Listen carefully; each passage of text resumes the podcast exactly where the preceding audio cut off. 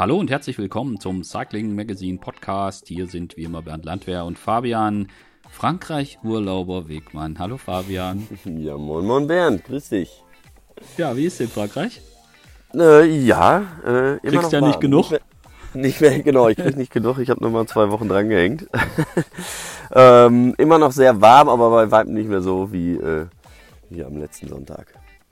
Na, Und in der letzten Woche vor allen Dingen. Das war schon, waren schon echt extreme Temperaturen, muss man sagen. mhm. Also heute wollen wir so ein bisschen zurückblicken auf die Tour de France 2022. Auch diese Folge unseres Podcasts wird präsentiert von Castelli. Äh, vielen Dank. An der Stelle äh, sei darauf kurz verwiesen, äh, man kann bei unserem CM-Tipp zur Tour de France Femme ein äh, Original Castelli-Trikot vom Team äh, Ceratizid äh, abräumen. Äh, also wer da noch einsteigen möchte, der kann das gerne machen. Sind jetzt schon ein paar Etappen gelaufen, wenn der Podcast rauskommt. Äh, aber äh, ja, kann man vielleicht noch probieren.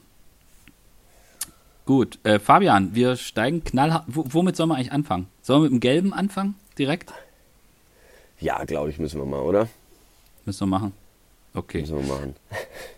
Ähm, Jumbo Wismar holt nach, ich weiß gar nicht, ob du es auswendig weißt, wie viel Anläufen äh, endlich und, und Podiumsplätzen äh, Ja. endlich Also es waren jetzt, glaube ich, drei hintereinander, ne? Drei Dreimal Podium. Podiumsplätze. Ja, und äh, immer knapp am, am Sieg vorbeigeschraubt. Ähm, und äh, ich glaube insgesamt, ja, seitdem es Jumbo Visma im Grunde genommen gibt, ne, seit äh, sieben, Ja. acht Jahren probieren sie es ja. ja. Mehrfach knapp dran und jetzt geholt. Äh, ich habe äh, Grisha Niermann, dem ja, chefsportlichen Leiter in der Mannschaft, Mhm. in, äh, Fragen gestellt und er hat mir auf, auf dem Rückweg die per Sprachnachricht schnell noch äh, beantwortet. Und äh, ich habe ihn auch gefragt, was das denn fürs Team bedeutet. Und das können wir jetzt hier an der Stelle direkt mal einspielen.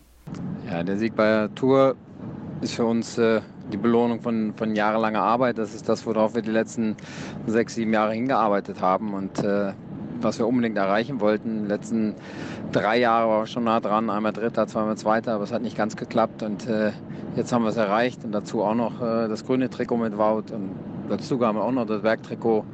Ähm, ja, das ist einfach das, äh, der, Grund, warum wir jeden Morgen aufgestanden sind und, äh, und gearbeitet haben und konzentriert gearbeitet haben, um, um das zu erreichen. Und jetzt, jetzt haben wir das geschafft und äh, natürlich sehr stolz drauf.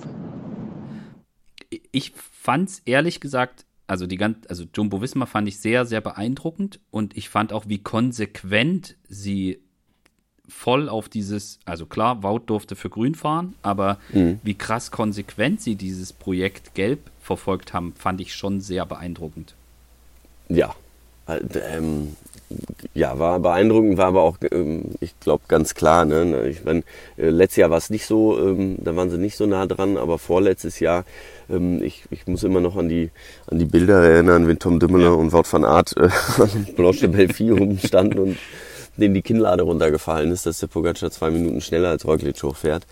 Und ähm, ja, das, das hat man jetzt auch diesmal wieder gemerkt nach dem Zeitfahren. Ähm, sofort von Arzt sind ja auch die Tränen gekommen. Die waren, die wollten so ein Déjà-vu nicht nochmal haben. Das wollten sie nicht einfach, äh, oder sie wollten kein Déjà-vu haben. Sie wollten es nicht, äh, nicht, dass sich sowas nochmal wiederholt. Und dementsprechend sind sie da auch wirklich ähm, ja, mega konsequent und ähm, mega konsequent rangegangen an die ganze Sache. Ich meine, andere Teams auch. Ne? Das ist ja, kann man ja jetzt nicht anders sagen, aber sie haben schon, schon sehr, sehr gut umgesetzt.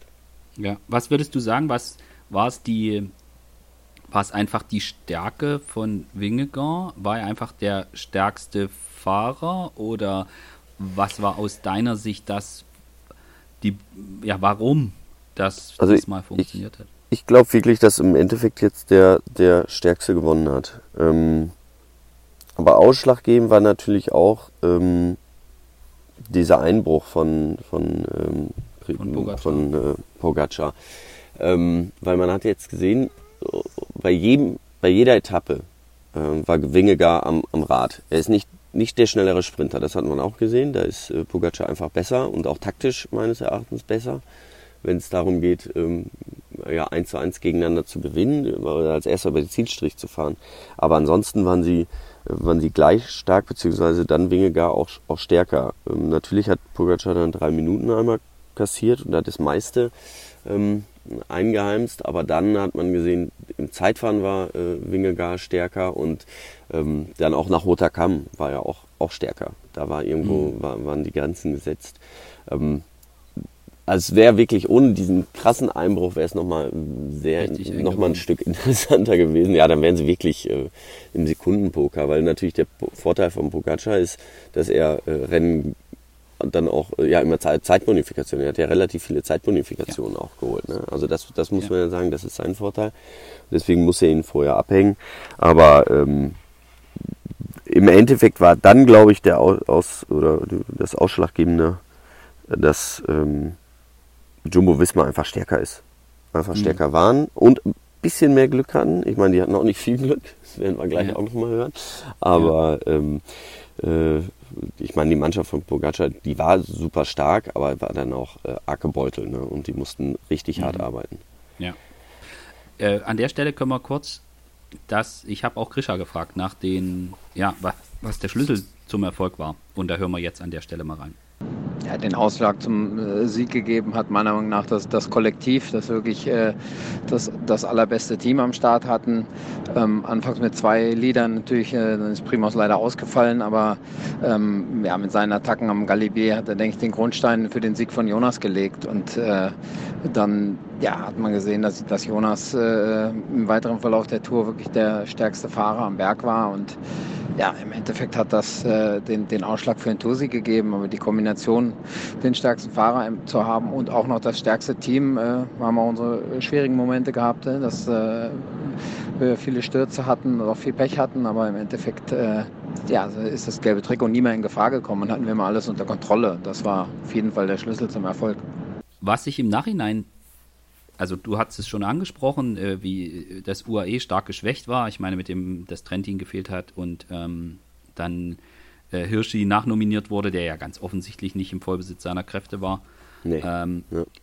Ich fand es aber so krass, wie mit dieser einen Etappe, mit dieser Granon-Etappe, die kompletten Vorzeichen gekippt sind. Also vorher war es ja immer so, es musste, es musste äh, irgendwie musste Jumbo Wismar Zeit gut machen, weil Pogi vorne weg war. Ja, und, und dann kippte es genau in, in, in, in das Gegenteil um. Also dann war es Pogacar, der, der hätte attackieren müssen, der sich aber natürlich mhm. auch schwer tut ohne so eine Mannschaft. Und ich fand diese, die Art und Weise, wie, wie das Rennen abgelaufen ist, also natürlich auf der einen Seite finde ich es super stark von Pogacar, dass er nie aufgegeben hat und auch dann immer noch attackiert hat und immer noch attackiert hat, obwohl er eigentlich wusste, dass er, ja. dass er selbst dem Champs-Élysées hat er nochmal attackiert. Ja, also halber, aber so, Na, ja, aber, das, das, aber genau. irgendwie dieses, diese, diese Einstellung, die er da mitgebracht hat, äh, dieses, er wusste, er hat eins zu eins keine Chance und er spätestens nachdem dann auch noch Maika das Problem mit der Kette hatte, war dann eigentlich auch klar, okay, mhm. wie, wie soll das jetzt gehen? Wie soll er diese Zeit aufholen? Aber Mhm. Er, hat, er hat nicht aufgegeben, aber im Endeffekt kann man diese ganze Geschichte der Tour de France, die ist komplett gekippt an dem Tag, wo, wo Pogacar die Zeit verliert, weil er, mhm. ich weiß es nicht, ob er einfach in, bei diesen Sprints, wenn er da so leistungsfähig ist, ob er da einfach unfassbar viel Energie verbraucht, wenn er das macht. Im Verhältnis zu sein, zu jetzt einem, einem Wingegar oder so, der vielleicht nicht so spritzig ist, aber dann vielleicht irgendwie da weniger Körner verloren hat. Äh, aber es kippte im Prinzip, an diesem einen Tag kippte komplett die Geschichte der Tour. Mhm. Genau, und da, also, äh, das, und da muss man ja sagen, das war nicht nur Wingegaard, der dann hinterher natürlich extrem stark war und auch, äh, ja, das Rennen ja auch gewonnen hat und ähm, und ihn abgehängt hat. Aber vorher war ja auch ähm, die ganze Mannschaft da sehr beteiligt, ne? mit Primus Roglic vor allen Dingen, äh, dass sie den ja.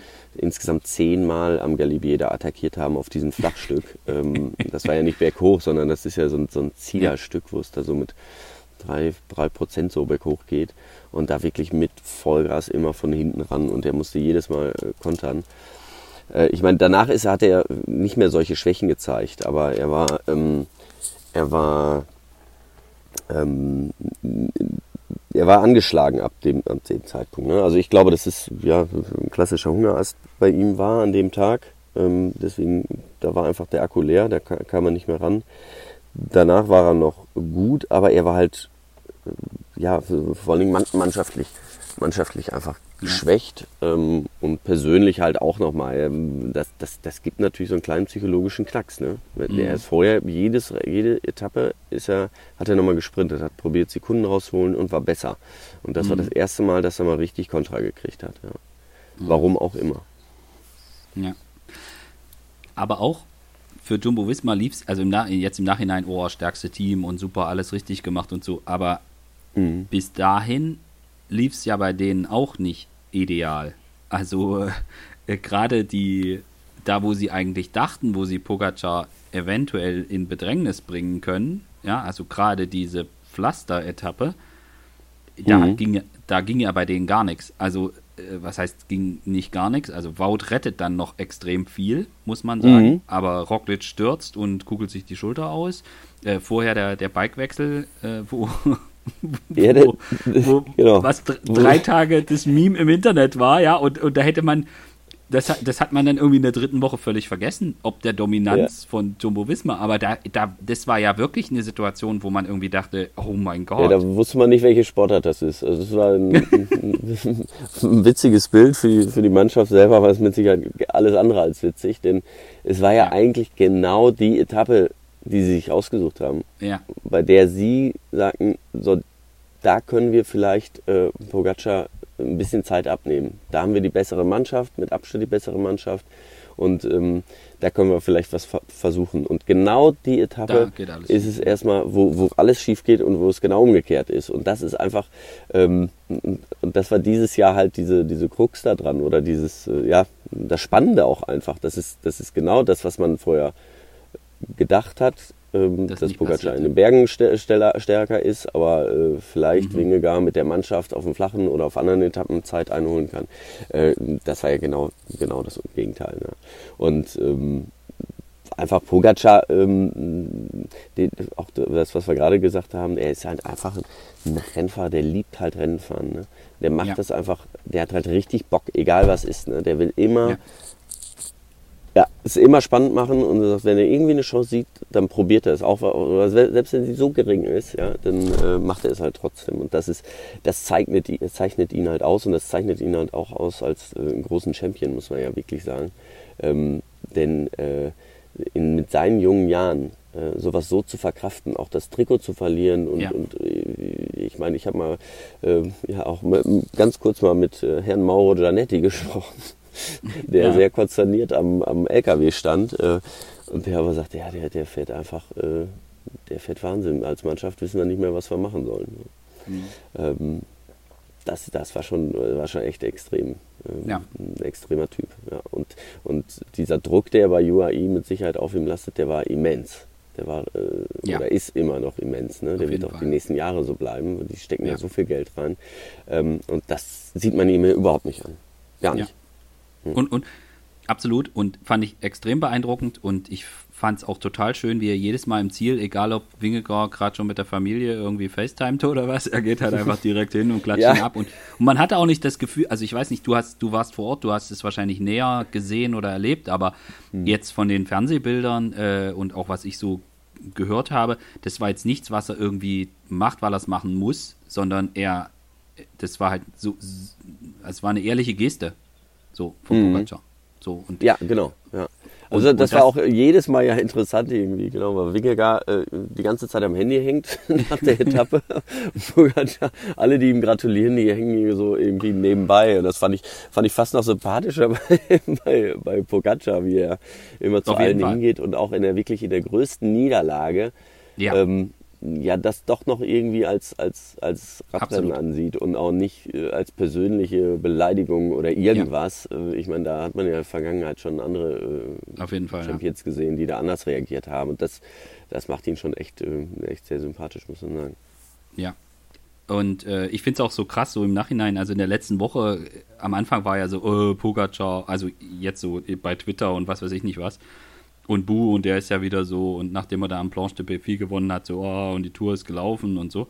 Und am Ende der am Ende der Tour dann so äh, ja Jumbo Wismar die Übermannschaft Bu und so. Also es, auch wie das kippte fand ich fand ich extrem interessant.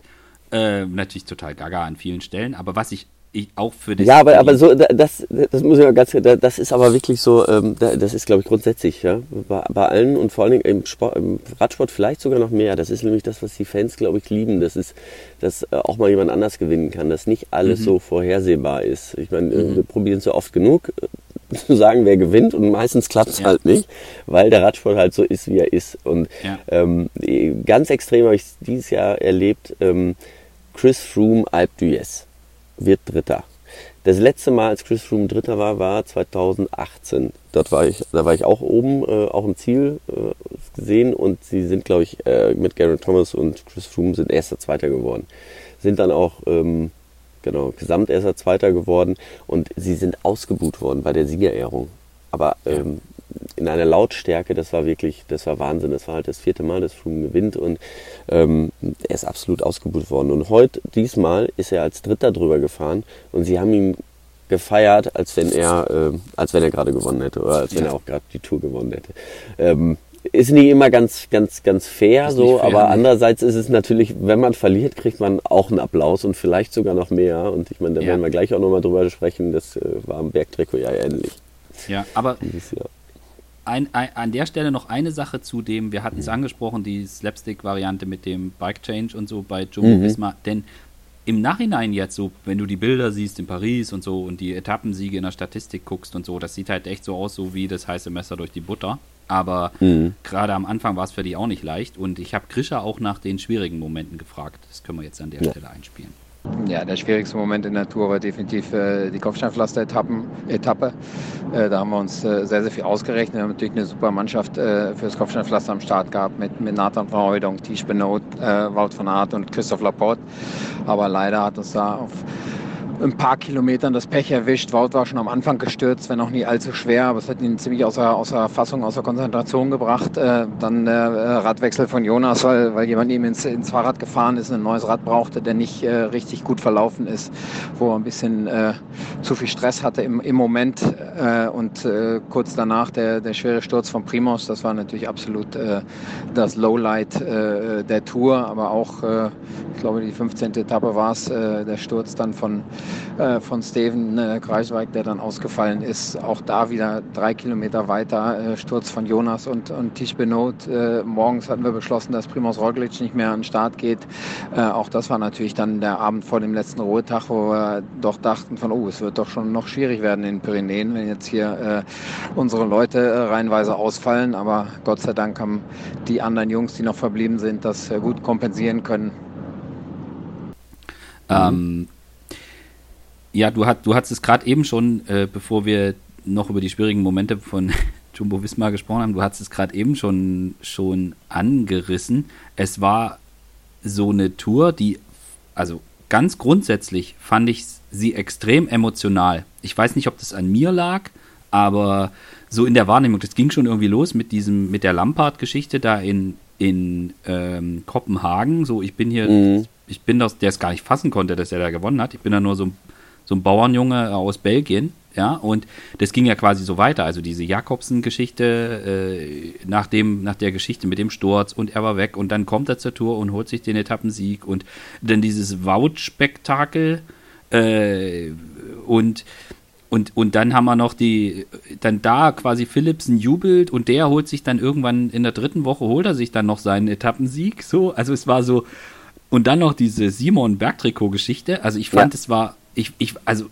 ging dir das ähnlich oder war das, hast du auch so zwischendrin gedacht, so, Alter, jeden Tag ist hier irgendwie so eine, so eine extrem aufgeladene Situation oder Geschichte? Doch, äh, ging mir auch so. Ähm, dann auch die Etappe mit Hugo Hüdel. Ähm, ja, ja der, äh, Wahnsinn. Sein erstes Rennen ja. überhaupt. Ich meine, er ist immer auch stark ja. gefahren die ganze Saison, ja, und gewinnt das erste Profirennen, also äh, außerhalb Kanadas. Ich glaube, er war zweimal nationaler Zweimal Meister, Meister aber ja. dann darf sonst noch nicht viel mit 31 äh, bei der Tour äh, dramatische, ja, oder man hat die Szenen ja gesehen, ich hatte vor einigen Jahren seinen Bruder bei dem Autounfall verloren ja. und ähm, da, äh, ja, diese, diese Emotionen, die da hochkamen. Ne? Und das war ja, ja eigentlich äh, ja, jede Etappe, dann die Sprintankünfte im Grunde genommen auch, weil, weil es gibt keinen ähm, übermächtigen Sprinter. Natürlich gibt es einen Wout van Aert, der das Trikot holt und äh, Punkte nach Belieben holt, aber der auch nicht jede Sprintetappe gewinnen kann. Und, ja. ähm, und, und, und dass da einfach so viel Unterschied war und so viel ähm, ja, verschiedene Leute gewonnen haben, das macht es halt und, natürlich auch extrem spannend. Ja, und dann fast jedes Mal mit so einer Story.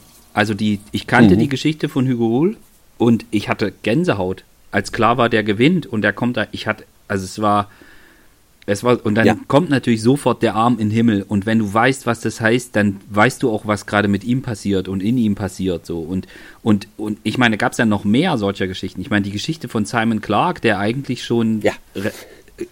in, in, im Ruhestand war und äh, den Israel dann da, können wir über das Team können wir auch nochmal sprechen. Das ist mhm. Wahnsinn, kriegen das ganze Jahr nichts auf die Kette und dann kommen sie zur Tour und holen, holen Etappensieger. Aber äh, ja. auch die Geschichte, dass dann Simon Clark, der noch der war schon im Ruhestand und hatte keine Mannschaft und wird dann und kommt dann hin und gewinnt die Roubaix-Etappe. Also so, auch das so mhm. völlig, äh, so völlig, völlig verrückt. So und genau, äh, also ich meine, wer hatte damit, wer, ich weiß nicht, wie die Quoten waren bei Simon Clark bei der Etappe. ich glaube, da hätte man schon. Die waren ganz gut, ja. Ja, glaube ich auch, ja. Ja, also das war irgendwie so von vorne, von vorne bis hinten. Auch, auch ein Dylan Runewegen, der der sich einen Etappensieg holt, nachdem, was er da alles einstecken musste, ja, mit jeder kennt die Geschichte mit den Morddrohungen und so, nach dem, mhm.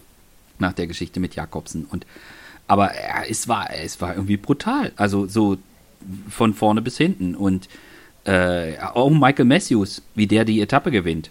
Also ja. klar, wir hätten uns an dem Tag, gab es ja auch ein paar äh, deutsche Fahrer, die da vorne dabei waren und hätte man sich irgendwie auch gewünscht, dass da vielleicht was geht. Aber ich fand es einfach bockstark, wie Bling das macht. Und das war so Radsport, mhm. also wie, wie diese, wie diese Granon-Etappe von Jumbo einfach perfekt zu Ende gespielt war, ja, mit, dem, mhm. mit der mhm. Person vorne, die dann nach dem Galipier da runter zu Richtung Briançon noch Tempo machen kann und diese vielen Attacken und so weiter. So war das von Bling einfach nach Mont perfekt gemacht.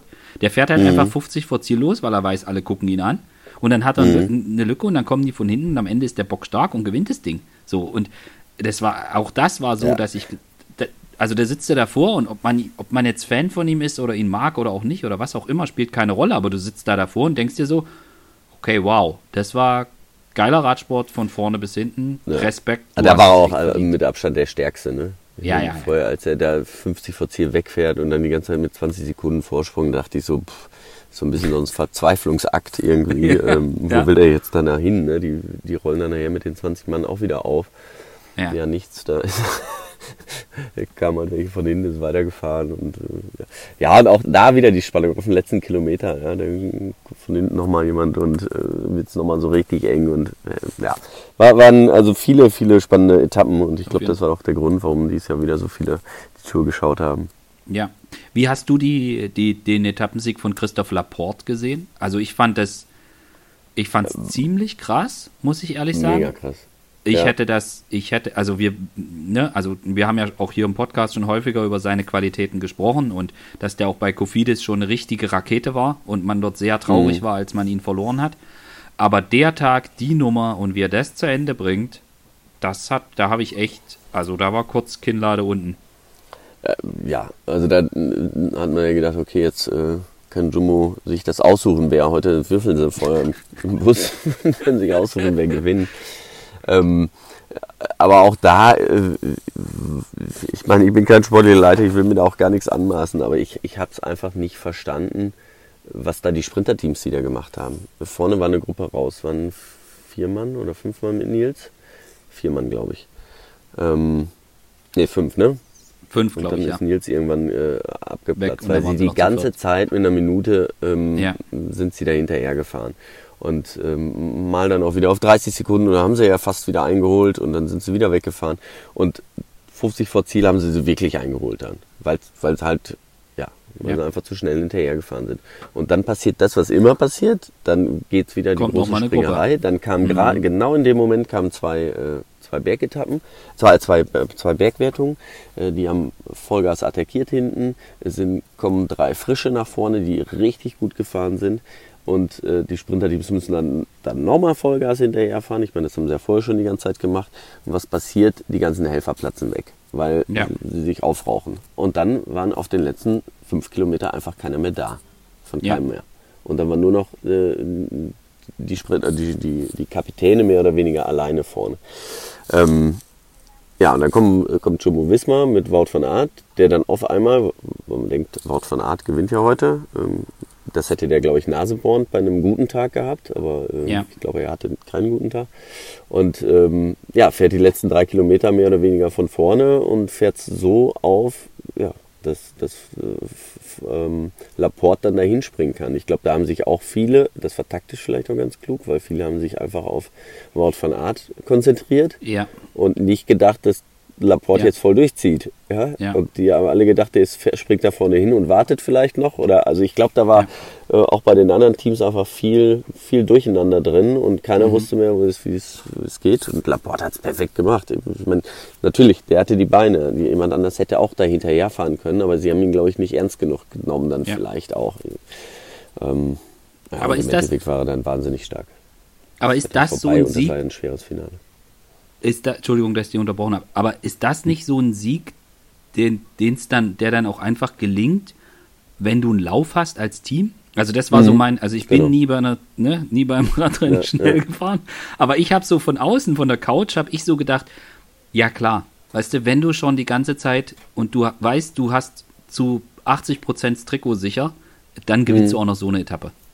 Ja, das ist die Leichtigkeit, ne, die man hat.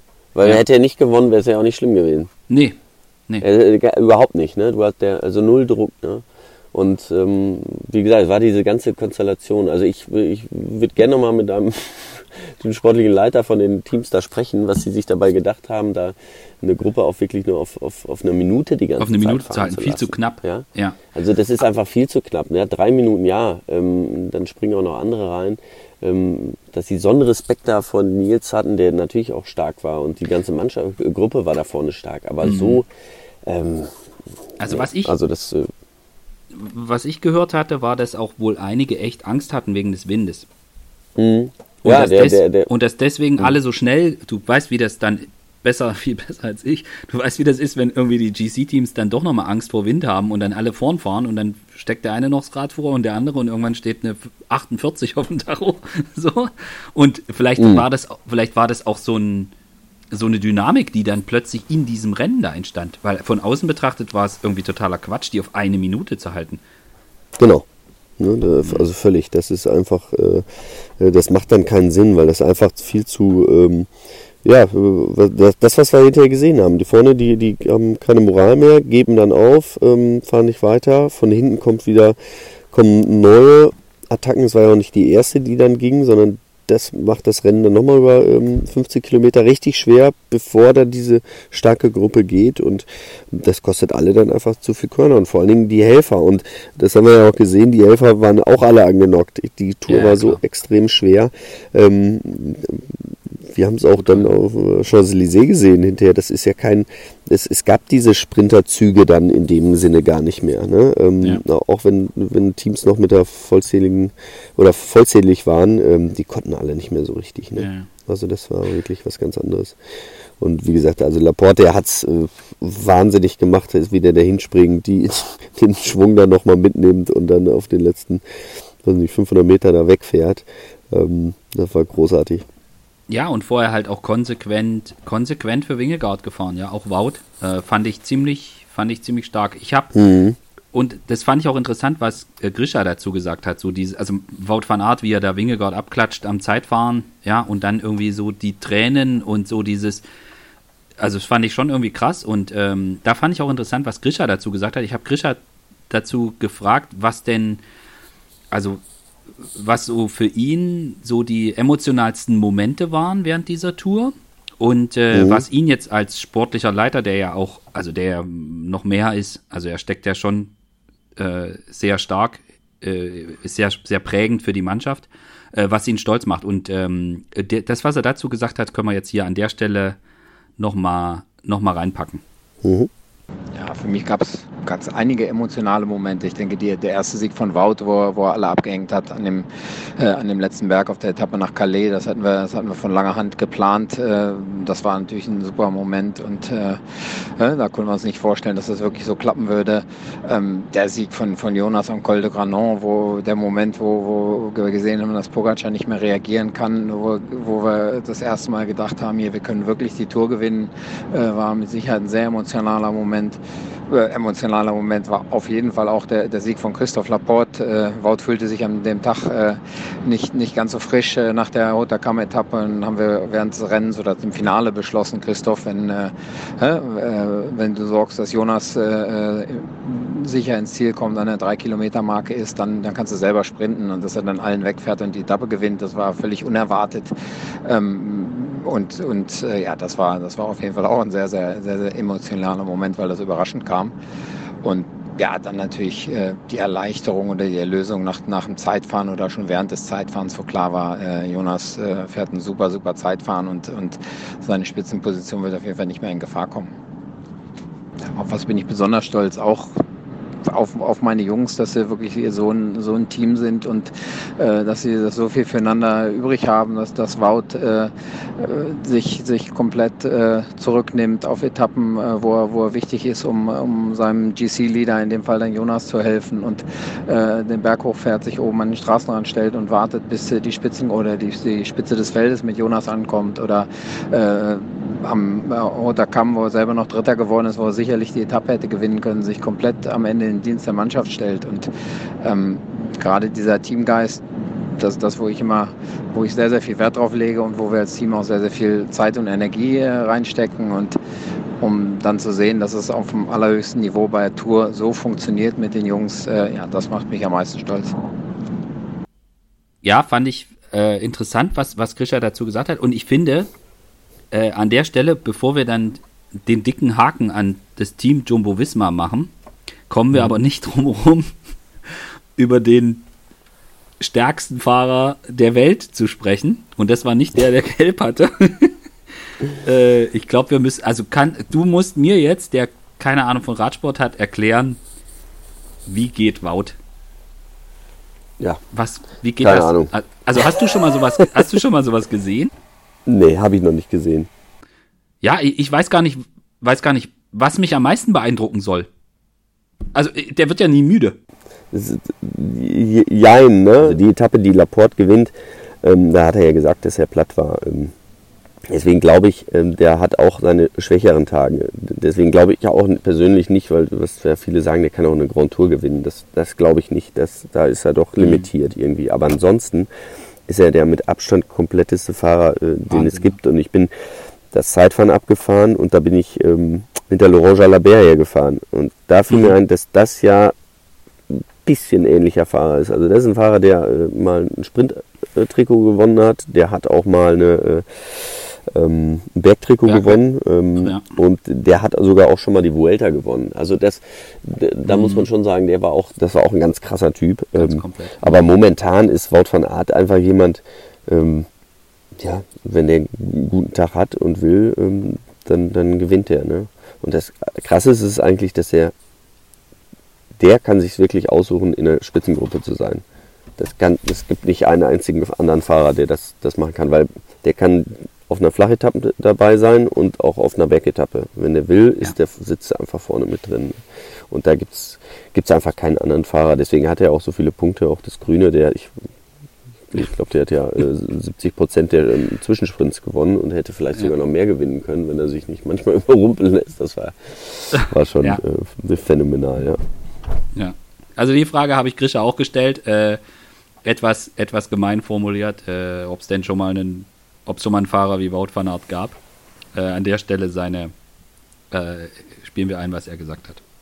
Ja, gab es schon mal einen Fahrer wie Wout van Aert auf diesem Planeten? Das müssen, denke ich, andere beantworten. Nämlich vielleicht auch nicht neutral genug, aber ich glaube, dass, dass niemand einschätzen kann, was für ein großer Champion Wout ist.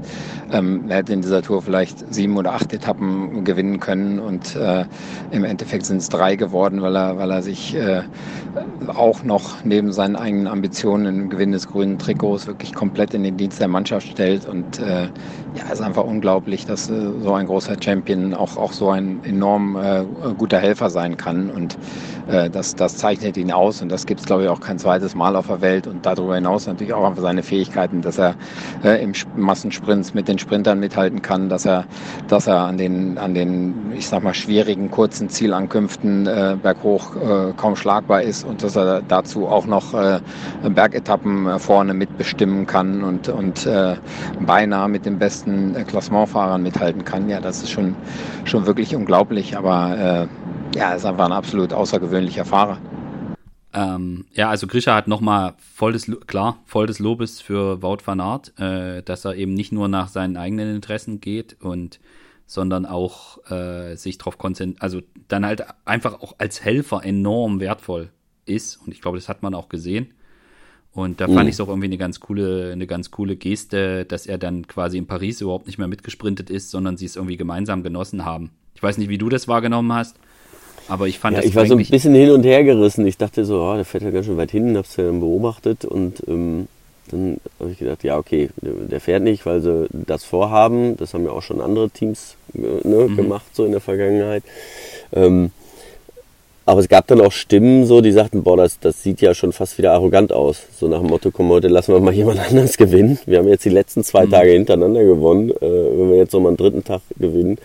Ähm, ne? Aber ähm, weil da hätte er vielleicht gewinnen können. Wobei Philipsen war schon, war schon eine Granate. Also ja. der hat sich wirklich als, als bester Sprinter eigentlich der Tour auch, ähm, also als schnellster auf jeden Fall ja. heraus, herausgestellt. Ja. Ähm, er war ja auch bei der Etappe, die Wout van Aert gewinnt im gelben Trikot in Calais. Ähm, da hat er ja auch schon gedacht, dass er die gewonnen hat. Also, gefühlt hat er ja dreimal gewonnen. Aber äh, nein, da, da hat er die, äh, das auch schon gewonnen. Dann, gut, da hat das Team vielleicht oder da haben sie es nicht, nicht ganz gerafft, mhm. dass äh, das Wort von Art noch draußen ja. ist. Ähm, der war der, der, der, schnellste, aber ansonsten, ähm, nein, ich fand es als, als Geste natürlich schön. Das ist, ähm, ich, ich meine, früher sind die zu neunter reingefahren, ja, jetzt waren es sowieso nur noch acht Mann. Ähm, weil die Teamstärke verringert wurde in den letzten Jahren. Ähm, und die kamen nur noch zu fünfter an und ähm, ja. haben das so verteidigt. Äh, das war schon, war schon großartig. Und, und ich fand's, also ich habe auch kurz gedacht, okay, kann man das so interpretieren, irgendwie so in Richtung Arroganz, wie du sagst. Aber ich mhm. meine, die hatten sogar drei Etappen vorher in Folge gewonnen, aber ich, ich habe es eher, aus der, genau. ich, ich, ich eher aus der Perspektive von Wout gesehen. Ich meine, der hat sich drei Wochen lang den Hintern aufgerissen. Äh, ja. Der hat sich auch extrem in den Dienst gestellt und so ein Moment, auch gerade nach der Erfahrung, ich meine, du hast vorhin angesprochen, die Bilder von Blanche de Melfi, wo, wo, wo Roglic den fast sicher geglaubten Sieg verliert, ja, das war, glaube ich, auch für ihn einfach mhm. so, ein, so ein Moment, den er auch für sich mitnehmen wollte. Und, mhm. und, der, und die Form, ich meine, das kriegst du auch nie wieder. Ja, wenn du da vorne voll drum sprintest und rollst dann irgendwie, wirst dann irgendwie von Philipsen geschlagen und vielleicht noch von Grönewegen wirst da Dritter oder so. Ähm, mhm. Ja, ist halt was anderes, als wenn du den Gelben einhenkelst und mit dem da ja, ja. Drüber genau. rollst. Also ich, ich mhm. fand es gar nicht. Aber wo wir jetzt bei, beim Thema schöne Geste sind, also für mich, dieses Simoni holt sich den Berg, ich weiß nicht, wie du es wahrgenommen hast, aber es war irgendwie so, irgendwie war das so es war noch so die Schleife um das Simoni-Paket, dass er dann da noch den einen Punkt irgendwie nimmt. Ich weiß, ja. weiß nicht, man, ob man das als Sportler anders wahrnimmt, aber für mich war das irgendwie so dieses, also ich habe es abgenickt. So. Ja, also so richtig, ich hatte nach dem Ziel mit ihm gesprochen und äh, ja, so richtig wollte es auch nicht oder ich weiß gar nicht, weil man sah ja, ne, das war so ein bisschen ja. so so ähm, halb, ja, ja, ja. Aber, aber er sagte diese Geste einfach, weil ich habe ihm auch gesagt, boah, wir haben es dir so gegönnt und so. Er so, ja, ja. nicht nur ihr, jeder, ne? Also jeder, mit mhm. dem man spricht, äh, mhm. ähm, nicht, dass man es im Winge gar nicht gönnt, aber ähm, er war einfach, äh, ich sag mal, bös gemeint, so der, der, der, der äh, Rest vom Schützenfest ist der Beste, ja, also der Beste vom, vom, vom Rest so, ne? Ja. Und er hat er, er hat's eigentlich so ähm, äh, in diesem 1 zu 1 Kampf ähm, hätte er es verdient, aber es war halt, äh, ja, das hat er ja auch gesagt, der, der stärkste Bergfahrer hat das ja. Trikot gewonnen. Das muss ja. man ja auch sagen. Und ist auch richtig. Ist auch richtig. Ja, Einfluss anerkennen. Ja. Aber dieser, ja. dieser Kampf, den es einfach darum gab, und äh, ich habe da natürlich viele Parallelen zu mir dann irgendwie auch gesehen. Mhm. bei mir war es damals beim, beim Giro genauso. Das war, war, ging dann um die letzte Bergetappe. Äh, Hop oder Top. Und äh, auch da hatte ich es im Grunde genommen nicht mehr so richtig in der Hand, weil ähm, ja. Damals der Kunigo, der ähm, die nächsten Punkte hatte, der durfte am letzten Berg nicht mehr punkten. Und ähm, mhm. da war die Konstellation ein bisschen was anderes. Ich hatte, äh, da war noch eine Spitzengruppe raus, da habe ich alles gefahren, damit die Spitzengruppe ankam. Die ist noch ganz knapp vor dem angekommen und hat die Punkte weggenommen und da hat es geklappt. Mhm. Und deswegen kamen da diese Parallelen auch auf und musste immer mhm. dran denken, es tat mir so leid für ihn. Aber äh, nichtsdestotrotz hat er eine Wahnsinns-Show abgeliefert. Irgendwie ein Riesenkampf und ähm, das hat so viel Spaß gemacht, das auch einfach mit zu kommentieren ja. zu dürfen und äh, einfach dabei sein zu dürfen. Und ähm, ich glaube, äh, Sympathien hat er fast noch mehr bekommen jetzt und ja. oder äh, ja, die ist, ist noch mehr in den, in den als die Köpfen der Leute hängen geblieben, ja. als wenn er es gewinnen würde. Ja. ja. Und und er halt, also man kann dazu sagen, ihr seid befreundet, ihr kennt euch schon lange. Äh, ich kenne Simon auch ein bisschen. Äh, das ist natürlich so, dass man dann auch weiß, man kann Sachen auch so deuten und ich fand es auch einfach schön, wie er wie ehrlich er gesprochen hat und äh, dass, dass diese Emotionen dann einfach auch da sind, weil das halt irgendwie ein Teil von Sport ist, der, der halt da ist, auch wenn alle genau abwiegen, was sie wann und da und hier Watt und so weiter und hier und, und auf dem Vorbau, wann du wie viel Milligramm Koffein zu dir nimmst und noch und noch krasser und Marginal Gains mhm. und und im Endeffekt transportieren aber solche Sachen transportieren einfach so viel, so viel Emotionen, so viel und das ist eigentlich das, was in diesem Sport so, was ist irgendwie auch, warum so viele Menschen sich dafür begeistern können, wenn sie das zuschauen, weil, weil es genau um das geht, was man da miterlebt, was, wie man sich reinfühlen kann. Und da war das einfach so eine, ja, wie wir vorhin schon gesagt haben, es gab so viele emotionale Geschichten daran und, und die war auch eine. Und das, was du sagst mit, dass, dass er fast noch mehr Sympathien gesammelt hat, als wenn er das Trikot gewonnen hat, ich glaube wirklich, dass das so ist. Und, und es gab mhm. wahrscheinlich wirklich niemanden, der es der es ihm nicht gegönnt hätte. So. Ja. Und, nee. und, und auch von Außer seinem Team. Äh, Giulio Ciccone vielleicht. Gut, er hätte es natürlich gerne selbst gewonnen, aber so wie, so wie die Tour, so wie die Tour gelaufen ist, hatte er die Chance dazu. Also auch Ciccone genau. muss. Er hat alles dafür ja. gegeben, es hat halt bei Ciccone einfach nicht gereicht. So, er war nicht gut mhm, genug, um genau. das Bergtrikot zu gewinnen und das muss man dann ja, auch akzeptieren. Genau. Und, und, bei Simon war es ja so, nach Guillaume, nachdem äh, Guillaume Martin äh, raus war, dann, dass alle auf Simon gehen, fand ich auch eine Ebene, die kaum eine Rolle gespielt hat. Aber Simon wurde ja mhm. als extrem starker Helfer verpflichtet. Und mhm. das ist auch eine Rolle, die er macht. Und dann switchen die im Team so um und alle reißen sich für Simon dann da ein Bein aus. Fand ich auch toll. Also mhm. kann man auch ein bisschen was draus lesen, was vielleicht auch die Stellung von Simon in der Mannschaft ist. Ja, also mhm. ähm, das sind halt so Dinge, ja, fand ich, fand ich schon cool und beeindruckend. Ja. ja. Lass uns lass uns vielleicht zum Abschluss noch, ähm, also äh, vielleicht noch über zwei, drei Sachen, die dir aufgefallen sind oder die dich beeindruckt haben und, und dann machen wir irgendwie noch so einen so Haken an das, an das Bora äh, und deutsche Fahrer-Thema. Ich kann, ich kann, vielleicht sage ich erst mhm. eine Sache, die mich beeindruckt hat.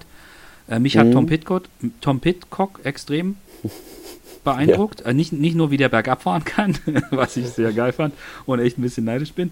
Ähm, ich fand ihn extrem konstant. Also klar, er hatte auch Tage, wo er weggelassen hat, aber ich fand ihn, es war so eine Tour de France, wo man ihm zugeschaut hat und man gesagt hat, vielleicht müssen wir doch nochmal drüber nachdenken, zu was der Typ eigentlich alles in der Lage ist und wo er sich hinentwickeln wird. So, das war mhm. so mein, das war so einer von den Punkten, wo ich gedacht habe, mhm, so. Mhm. Weiß nicht, was, was war für dich so ein Ding, wo du vielleicht auch eine Meinung, die du hattest, äh, revidieren was mich total gefreut hat, zum Beispiel der Godu, äh, wie stark der gefahren ist. Mhm. Ähm, ich meine, der ist jetzt auf Platz 4 gefahren. Er hatte nicht die, die Chance, da ganz vorne ähm, die ersten drei da zu erreichen, aber ähm, der hat ja auch immer mal wieder Pech gehabt, so in den letzten Jahren, ne? Und äh, immer ja. mal auch einen schlechten Tag gehabt. Und, und der ist wirklich extrem konstant gut gefahren und, und ähm, ja, ähm, ja. Ähm, hatte super Unterstützung auch von seinem Team gehabt und ähm, das, das, hat mich wirklich für ihn auch, auch total gefreut, mhm. weil er auch ein mhm. so sympathischer Kerl ist und äh, ähm, ja, hat so ein bisschen auch die, die Hoffnung der Franzosen mal wieder geweckt, dass vielleicht doch mal ja. äh, ähm, es nochmal ja. weiter nach vorne ja. gehen kann. Mhm. Ähm, eine Sache, wo ich mich revidieren muss, ich hätte gedacht, dass es mehr Corona-Ausfälle gibt. Äh, aber mhm. das Thema wollen wir jetzt gar nicht, da wollen wir jetzt gar nicht so irgendwie zu tief einsteigen. Ähm, Bora, Bora würde ich ganz gerne mit dir noch besprechen. Es gab ja extrem viel ja, kont also Kontroversen fast. Also ich fand die am Anfang extrem stark. Ich fand es Wahnsinn, wie stark Maximilian Schachmann am Anfang gefahren ist. Mir tat es mhm. wahnsinnig leid für ihn, äh, dass es dann nicht mehr geklappt hat. Also wie der auf der Roubaix-Etappe gefahren ist, fand ich mega gut von ihm. Mhm. Äh, Hut ab. Dass er dann danach stürzt und dass es dann nicht mehr läuft, bis quasi erst wieder zum Schluss, hat mir für ihn wahnsinnig leid getan.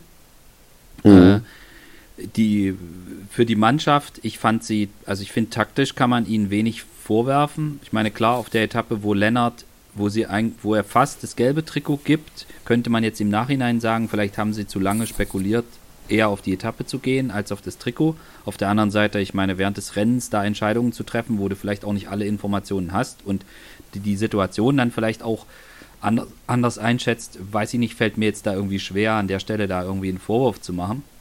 Ähm, mhm. Aber äh, ich fand es irgendwie, also für Nils gab es einfach auch nicht viele Chancen, muss man sagen, um sein mhm. Monsterbein da in Szene zu setzen. War jetzt auch so irgendwie so dieser Rundfahrt so ein bisschen vom Charakter her und so geschuldet. Äh, ich das dann, also ich bin gar nicht der Meinung, dass das jetzt irgendwie eine super schlechte Tour für Bora war und dass die jetzt irgendwie nach Hause gehen müssen und sagen, oh, das war nicht gut, weil ich finde, wenn du einen Fahrer am Ende in den Top 5 hast, äh, ich habe jetzt nicht geguckt, wie viele Mannschaften Etappensieg geholt haben. Also klar, sie wollten einen, das haben sie nicht geschafft. Äh, da muss man sagen, hm. aber dass es jetzt irgendwie mhm. eine super schlechte Tour war, finde ich, also sagen wir mal so, ich, ich war jetzt eher überrascht, sowas zu hören dann. Mhm. Ich weiß nicht, wie du das wahrgenommen hast. Äh, die, die sind mega stark gefahren. Me mega stark. Die waren ja. äh, fast jeden Tag in einer Spitzengruppe vertreten. Mhm. Also die waren, waren immer da und wenn es eine große Gruppe gab, gab, waren die auch zu dritt dabei. Ja.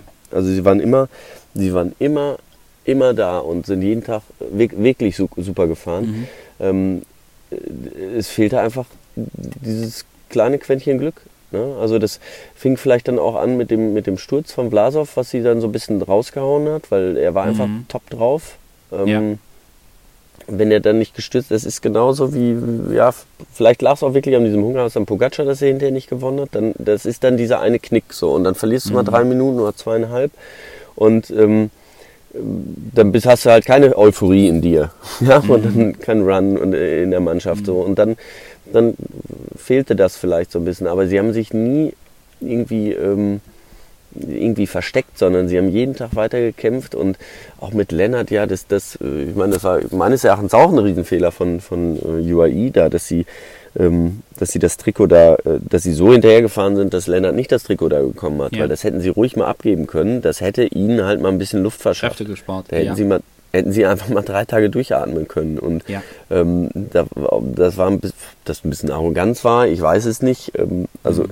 hinterher zu sagen, ja, wir wollen es abgeben, das hat nicht geklappt, das ist ja völliger Blödsinn. Also das, mhm. äh, die haben ähm, beide zwei Bremsen rechts und links. und äh, man muss nicht mit, mit neun Minuten in den Berg reinfahren, ja. ja.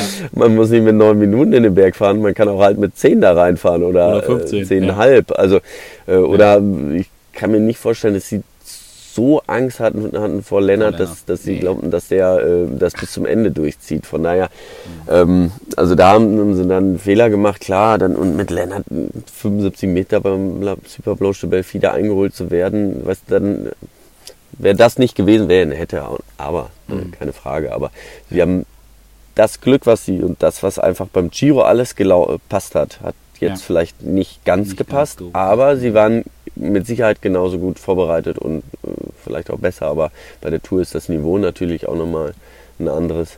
Ähm, Also ich glaube, die könnten äh, unter der Bank mega zufrieden sein mit dem, was sie mhm. erreicht haben. Also wie gesagt, auch diesen, den fünften Platz hinterher noch von ähm, ja. Alexander Blasov. Das war großartig und ähm, es ist immer, immer schöner, wenn man natürlich einen, einen Sieg im Petto hat. Dann kann man in Paris nochmal ein bisschen anders feiern vielleicht. Aber ich glaube, das, glaub, das haben sie auch so hingekriegt. Mhm. Äh, für, ich würde dich gern zum Abschluss noch fragen, war das die für dich schönste Tour, die du kommentiert hast? Also für mich war es nicht so die geilste, weil ich hatte Covid, ich war zwischendrin ja. eine, eine Woche aus dem Leben. Äh, aber jetzt so für dich so diese Spannung und das, was war, war es die schönste zumindest von denen, die du kommentiert hast? Ja, muss ja. ich echt sagen. Muss mhm. ich wirklich sagen, weil ähm, die Spannung einfach, jede Etappe, es haben verschiedene Fahrer gewonnen, auch die Sprintetappen waren nicht ganz mhm. so einseitig wie letztes Jahr, mhm. ähm, nicht so dominant. Ähm, das macht es einfach äh, schön. Dann haben mhm. Leute gewonnen, von denen man das nicht dann vielleicht geglaubt hätte. Ähm, der Kampf um Platz äh, ja, 1 und 2 war einfach schon viel früher ja da und, und ne, mhm. Enger letztes Jahr war er nicht so da. Davor das Jahr war er eigentlich auch nicht so spannend, bis auf die letzte Etappe dann wieder. Ne? Also das, das war ja auch irgendwie, also das, ja, und jetzt war es wirklich super spannend und dann auch dieses Ganze nochmal um, um zwischen Platz 4 und Platz, Platz 8 irgendwie, mhm. da war es ja auch mhm. nochmal, wurde es in der, ja. in der letzten Woche nochmal super spannend und ja. Ähm, das finde ich halt auch immer super interessant, ja, und äh, das ist, äh, ist für mich ja, ja genauso ein großer Kampf da und dann, wie gesagt, dann der Kampf ums Bergtrikot und mhm. ähm, ja es war, war wirklich schön. Es war ist mir nicht einen Tag langweilig gewesen. Ja, ja mhm. war eine geile Tour und ich, du weißt ja, ich bin sonst auch immer im Team Giro, aber äh, bei dieser Tour muss ich nur, kann ich nur sagen, okay, das war echt eine geile Rundfahrt.